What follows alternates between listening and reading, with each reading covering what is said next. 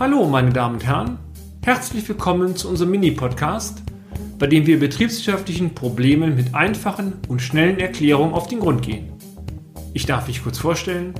Mein Name ist Peter Scharf und ich nehme Sie nun mit auf eine kleine Reise durch die Welt der BWL.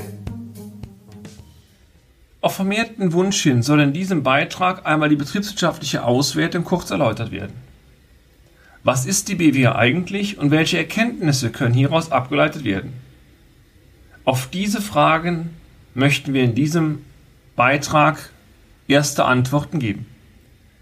Der Begriff betriebswirtschaftliche Auswertung bzw. BWA hat sich nach unserer Einschätzung mittlerweile als Synonym für unterjährige Zahlen am Markt etabliert. So wird der Begriff oft auch dann verwendet, obwohl die dahinterliegende Buchungssoftware gar nicht von der Dativ EG entwickelt wurde. Bei bilanzierenden Unternehmen stellt die betriebswirtschaftliche Auswertung eigentlich die Gewinn- und Verlustrechnung des Unternehmens dar. In ihr werden sämtliche Erlöse und Aufwendungen gebucht und als Saldo dann ein vorläufiges Ergebnis ausgewiesen. Die Standard BWA Nummer 1 der Dativ EG lässt sich in zwei Bereiche aufteilen. Im linken Bereich ist, angefangen bei den Umsatzerlösen, die Ertragsentwicklung des einzelnen Monats dargestellt. Im rechten Bereich werden die kumulierten Werte der Periode beispielsweise von Januar bis März ausgewiesen. Die Struktur beider Bereiche ist völlig identisch aufgebaut. Folglich möchte ich Ihnen die einzelnen Spalten kurz erläutern. In der linken Spalte finden Sie die absoluten Werte des einzelnen Monats. Sie können dort beispielsweise ablesen, wie hoch der Umsatz in einem konkreten Monat war. Die Spalte daneben stellt Prozentrelationen dar. In der zweiten Spalte werden sämtliche Zahlen in Relation zur Gesamtleistung prozentual ausgewiesen. Die Prozentzahl neben dem vorläufigen Ergebnis zeigt dann beispielsweise die Umsatzrentabilität.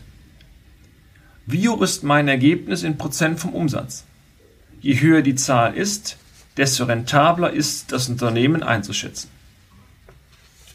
Eine Spalte daneben werden sämtliche Positionen in Relation zu den Gesamtkosten ausgewiesen. Dort steht auch die Zahl 100 für 100 Prozent. Mithilfe dieser Spalte können Sie beispielsweise auf einen Blick erkennen, dass die Personalkosten x Prozent der Gesamtkosten betragen.